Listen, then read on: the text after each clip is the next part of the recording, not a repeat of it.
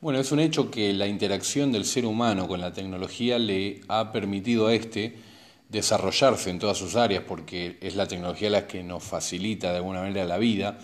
Pero bueno, el interrogante es, ¿es la tecnología causante de nuestra pérdida de libertad?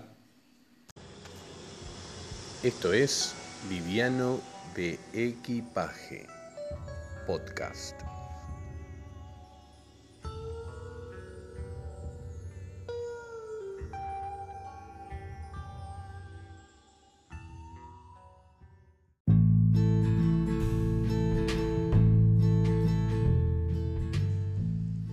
Hola, ¿cómo están? Bienvenidos nuevamente a Liviano Equipaje Podcast. Mi nombre es Ariel Zapata y bueno, pueden seguirme en Instagram como Alaska Liviano de Equipaje. Bueno, el día de hoy vamos a hablar acerca de un personaje muy llamativo llamado el Una Bomber. Ese fue el apodo que le pusieron, en realidad su nombre era Ted Kaczynski, que bueno, fue un matemático, es, es, está vivo, es un matemático profesor de, Berkeley, eh, graduado en Harvard, un genio matemático de su época, que bueno, que durante muchos años eh, fue la persona más buscada de Estados Unidos por el FBI, ¿no? Porque fue el caso que más le costó al, FBI resolver porque, em, digamos, tenía un método, él mandaba cartas bombas a diferentes puntos del país, ¿no?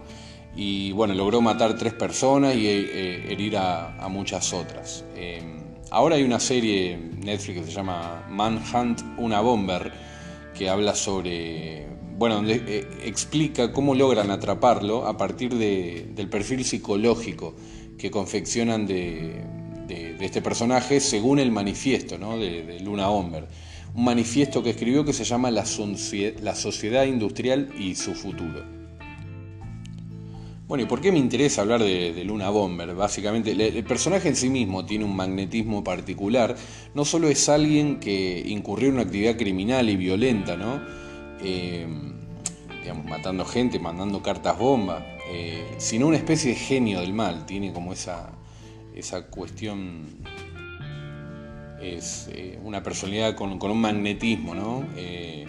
Bueno, eh, para lograr eh, sus objetivos, eh, o sea, incurrió a la violencia ¿no? como herramienta para, lograr sus metas, que era ser conocido este manifiesto, sus, ideas acerca de la tecnología. bueno, además era una persona que vivía en una cabaña en el medio del bosque, aislado de la civilización, de la tecnología.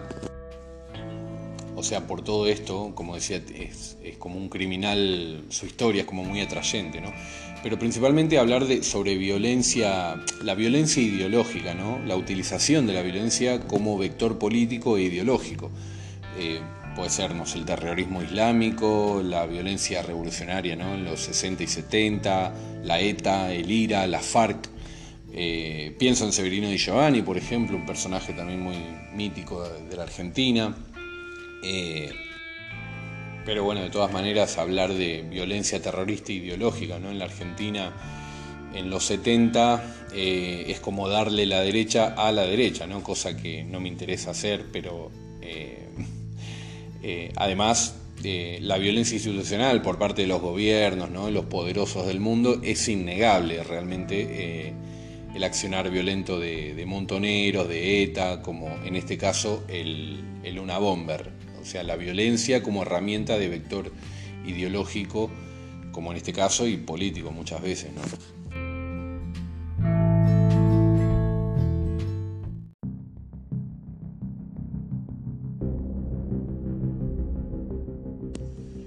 Bueno, a diferencia de muchos actos de terrorismo doméstico, como tiroteos en colegios, lugares públicos y demás que se han dado en los Estados Unidos, digamos, el accionar de Luna Bomber tenía como una, eh, como una estructura en cuanto al objetivo. Para él tenía un fin netamente ideológico.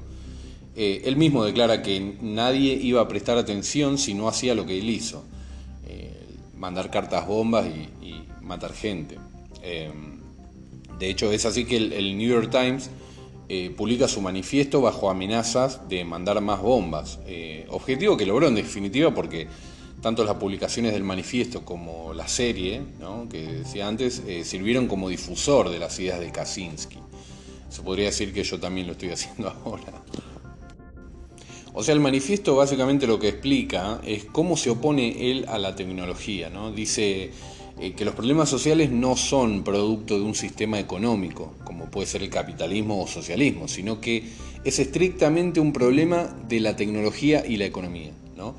Que son estas dos fuerzas generan eh, una estructura mediante la cual la sociedad se sostiene y después provoca todo lo que provoca. ¿no? Eh, para Kaczynski, básicamente la tecnología y la sociedad industrial, como él la denomina, si bien trajo ventajas, por ejemplo, alargar la, la expectativa de vida, no llega a justificar a su vez el daño que le hizo a la sociedad, principalmente el daño psicológico. ¿no? Dice, la revolución industrial fue un desastre. Pese a los éxitos de países avanzados, trajo vidas vacías, daño psicológico, destrucción del medio ambiente, indignidad, la pérdida de la libertad. ¿no? El uso de la tecnología, si bien en el corto plazo genera un beneficio, la dependencia sistémica que genera siempre resulta una pérdida de la libertad. Además con una tenía como una noción particular sobre los acontecimientos históricos porque sobre los hechos históricos porque dice que no hay forma posible de arreglar esto con una reforma, que las reformas no funcionan. Lo único que funcionan son las revoluciones, porque éstas destruyen el modelo anterior. Él toma, por ejemplo, la, revolución bolchevique y la revolución francesa. ¿no? Cree que hay que destruir la sociedad industrial completa.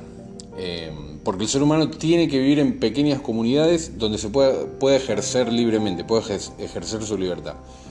Eh, para Kaczynski, ejercer la libertad, la plenitud, la felicidad, ¿no? es a través de lo que él denomina el proceso de poder, que consta de cuatro elementos, ¿no? un objetivo, un esfuerzo, alcanzar el objetivo y la autonomía.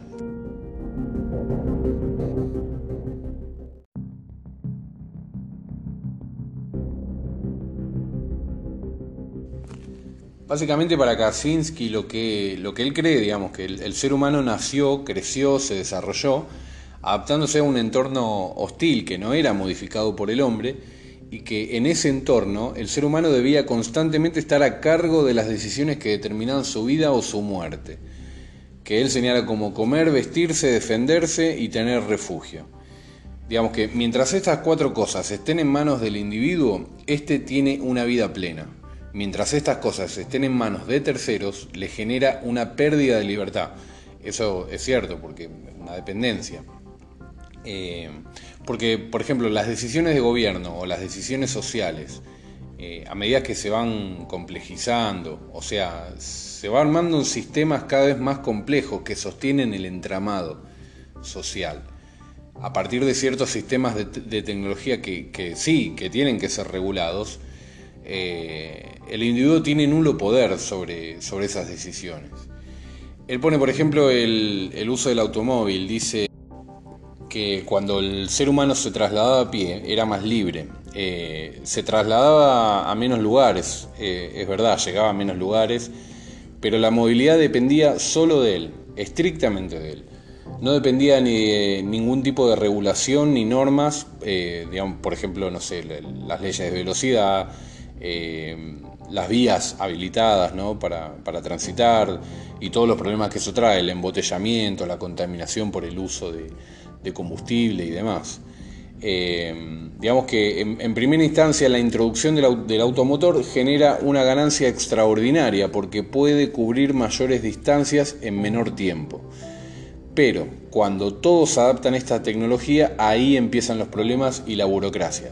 La burocracia pienso totalmente en, lo que tiene que ver con tramitar una licencia de conducir, eh, pagar seguro, patente, bueno, eh, multas, eh, parking para estacionar, o sea, todo lo que tiene que ver lo que sostiene el sistema burocrático que, rodea al uso del automóvil. Y, es verdad.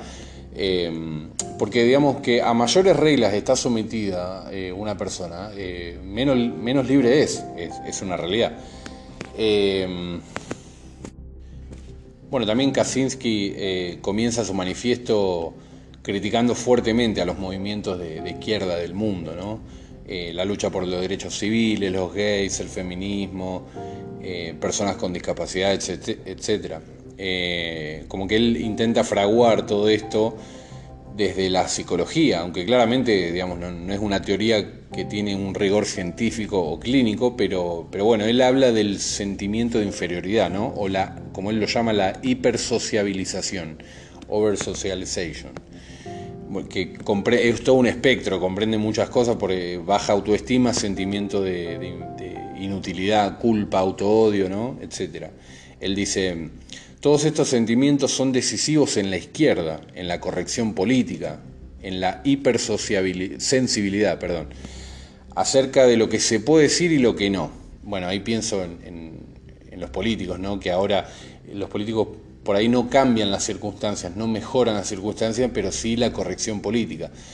Ahora que está de moda decir eh, todos y todas, eh, argentinos, argentinas, lo cual está perfecto, pero eh, digamos, nos estamos focalizando en los modos y no en las circunstancias. Y bueno, creo que el, político hábil ama los modos, pero nunca corrige nada, en definitiva. ¿no? Eh, ahí como que algo, algo de razón tiene.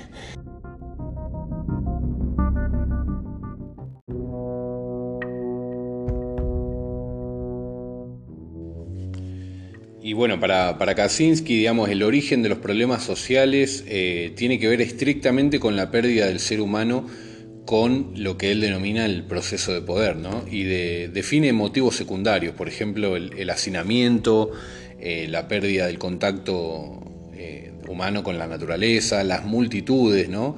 Porque dice que genera estrés y agresión. Y bueno, que o sea, en, este sentido algo de razón tiene, porque, por ejemplo, ir a manejar al centro de una ciudad o hacer un trámite o, usar el transporte público realmente genera estrés y agresión. Digamos que acá eh, el tío Ted estaba chiflado, pero bueno, tan chiflado no, estaba. algo, de razón, algo de razón tiene. Dice, eh, una sociedad basada en la técnica tiende a debilitar eh, los lazos sociales y comunitarios para funcionar bien, porque necesita que la lealtad del individuo sea con el sistema y lo comunitario y lo familiar son un estorbo. Eh, esto eh, algo, algo de coherencia tiene, suena muy apocalíptico, quizá como la novela de George Orwell 1984, eh, se opone un poco a la idea de Marx, ¿no? Marx defiende eh, el, comunitarismo, digamos, el, ser humano en comunidad, él habla más del ser humano individuo, ¿no?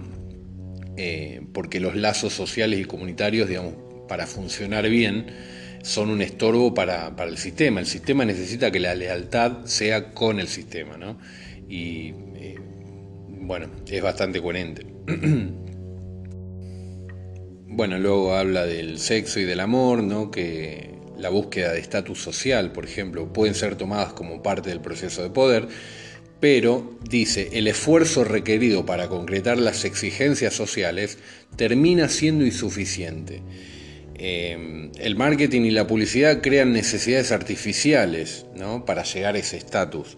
Eh, este tipo lo pensó todo esto en la década del 70. Su actividad criminal duró del, 74 al 95, o sea, estuvo este, más de 20 años y previendo todo lo que tenía que ver con las redes sociales y demás. Pero mm, es muy interesante pensarlo porque, por ejemplo, el, porque bueno, esta cuestión publicitaria y marketinera, ¿no? De, vendernos este eh, ideal social para, para, para eh, ganar estatus social por ejemplo, a través de Instagram, ¿no? el, culto a la estética como bien supremo, ¿no? Eh, eh, un nivel de frivolidad que, en realidad genera, lo único que genera es una insatisfacción crónica, eh, una infelicidad, me parece. creo que el, proyecto de ser humano sano es desarrollarse en todas las áreas posibles de, la existencia. ¿no? bueno, luego va directo bueno, repito, este tipo pensó todo esto en la década del 70 donde no existían las redes sociales, o sea, evidentemente alguna neurona le, funcionaba bien. Él luego va directamente a su, a su propuesta, ¿no? que, donde dice que una serie de reformas, como decía antes, no, no sirven, la sociedad tal como está concebida se dirige al abismo. Es interesante también pensar en esto, eh, porque propone directamente una revolución total contra la tecnología, o sea, eh, la complejidad del sistema y del conjunto técnico y administrativo para regular la tecnología siempre irá en detrimento de la libertad del, individuo y su autonomía.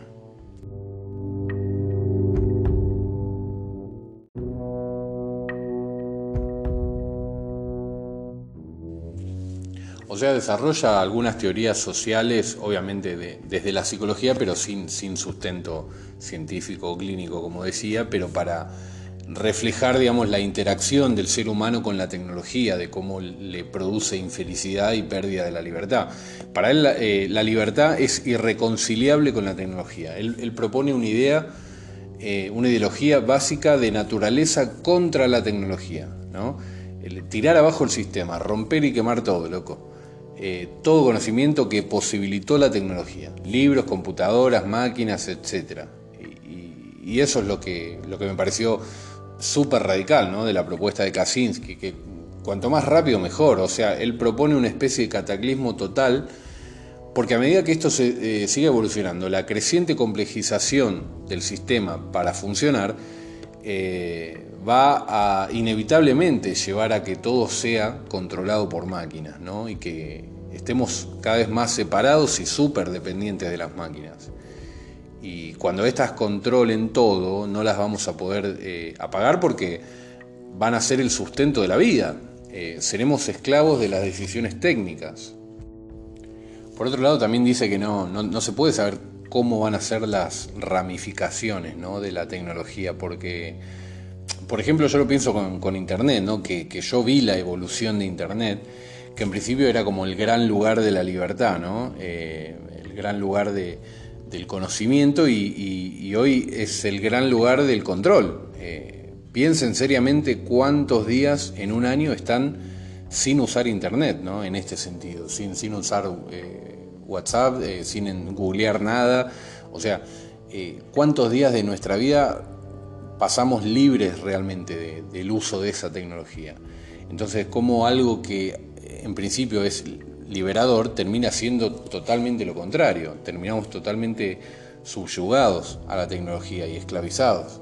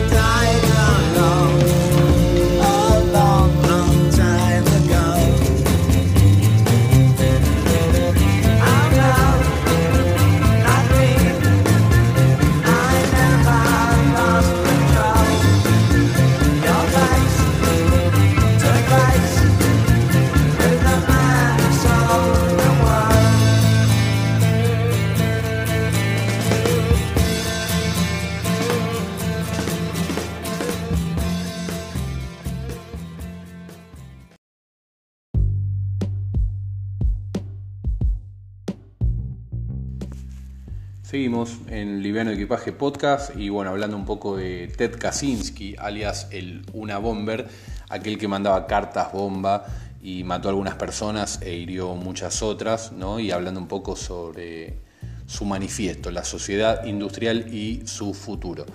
Pensaba que, bueno, ahí hubo muchas películas y series acerca de la interacción del hombre con la tecnología y el futuro del hombre con la tecnología, ¿no? Desde los supersónicos, por ejemplo, como, qué sé yo, Frankenstein, Metrópolis, muchas películas antiguas, ¿no?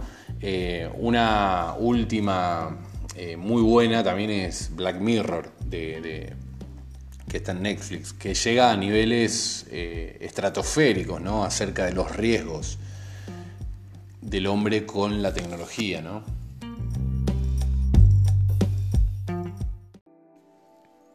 Otro de los temas que toca es acerca de los riesgos de la tecnología respecto de la, la inteligencia artificial. que bueno, para, entenderla mejor, la inteligencia artificial se divide en, tres tipos.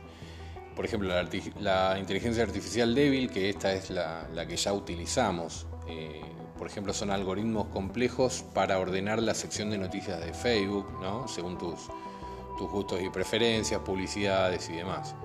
Em, los controladores aéreos, el, sistema de mapeo por GPS, bueno, y muchas más, pero la utilizamos bastante, pero esta tecnología, esta inteligencia, quiero decir, solo puede desarrollar un tipo de tarea. Eh, luego la, segunda forma de, el segundo tipo de, de, inteligencia es la inteligencia artificial fuerte, que bueno, esto se va a dar cuando las máquinas alcancen el mismo nivel de la inteligencia humana. Según los expertos, podría suceder entre el 2040 y el 2050, eh, poco antes, poco después. Pero bueno, que es cuando las máquinas van a ser capaces de aprender de sus errores y mejorarse a sí mismas. Esto es, realmente un poco aterrador porque eh, también se cree que es lo que, la, inteligencia al mismo nivel humano va, a ser capaz de pasar a la tercera inteligencia, que es la, la superinteligencia artificial. En el momento que esto ocurra pasará algo que los expertos llaman la singularidad. Es en este punto, si no se hace nada al respecto, será imposible apagarlas. Sería como querer tumbarle internet con una, piedra. Eh, el mayor peligro en este punto es que esta inteligencia podría conseguir lo que quiere. Nuestro futuro podría ser moldeado a lo que esta inteligencia quiera para nosotros por ejemplo, podría interpretar que la reproducción del, ser humano es inviable para el planeta. O simplemente si entiende que somos un, estorbo, eh, puede deshacerse de nosotros. Eh, Elon Musk, por ejemplo, Bill Gates eh, e incluso Stephen Hawking ¿no? han ido alertando acerca de que si la, inteligencia artificial no se controla adecuadamente podría ser la destrucción de la raza humana.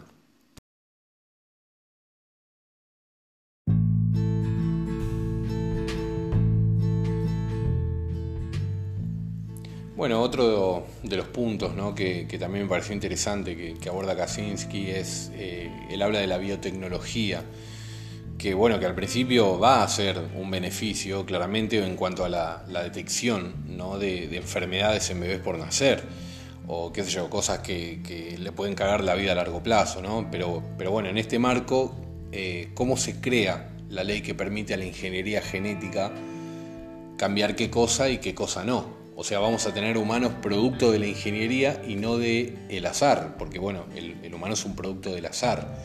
De manera que también podría haber comités de bioética que eh, marquen estos límites y bueno, eh, la humanidad va a entrar en, una etapa moral eh, desconocida hasta el momento.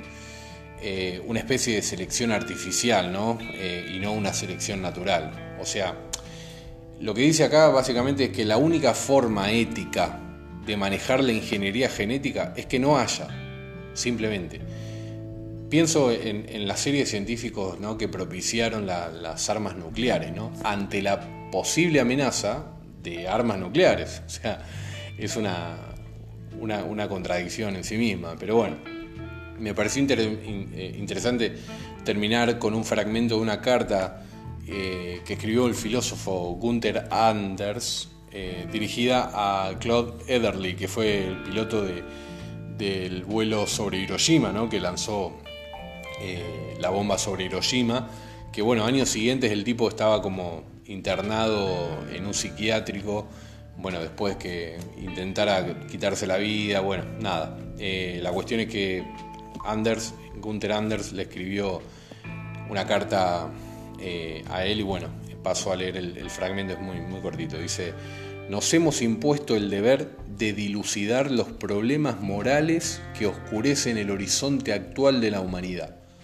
Me refiero a la tecnificación de nuestro ser, el hecho de que hoy podemos ser utilizados de forma subrepticia e indirecta como piezas de una gran máquina para acciones cuyos efectos se nos escapan a la vista y a la imaginación pero que si fuéramos capaces de figurarnos nunca podríamos aprobar. Este hecho ha alterado las más profundas pilares de nuestra existencia moral. Así, podemos convertirnos en inocentes culpables, una condición que nunca habría existido en los tiempos técnicamente menos avanzados de nuestros padres.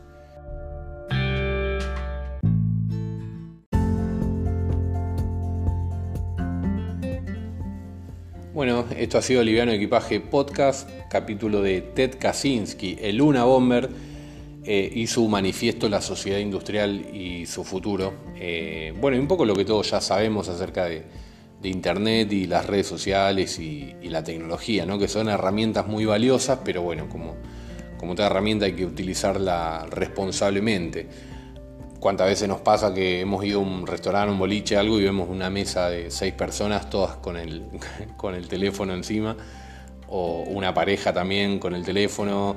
Y bueno, eh, nos han impuesto este sistema de compensación acerca de la aceptación social, una aceptación eh, social virtual y ficticia, eh, que tiene que ver con los me gusta ¿no? y toda esta cuestión que es como una recompensa que no es duradera en el tiempo, cuando la, satisfacción real de lograr algo va por otras vías, ¿no? con un esfuerzo mayor y también una recompensa mayor. Entonces, nada, seamos, seamos responsables con eso y disfrutemos más de, las cosas reales de la vida, ¿no? Eh, una humilde sugerencia.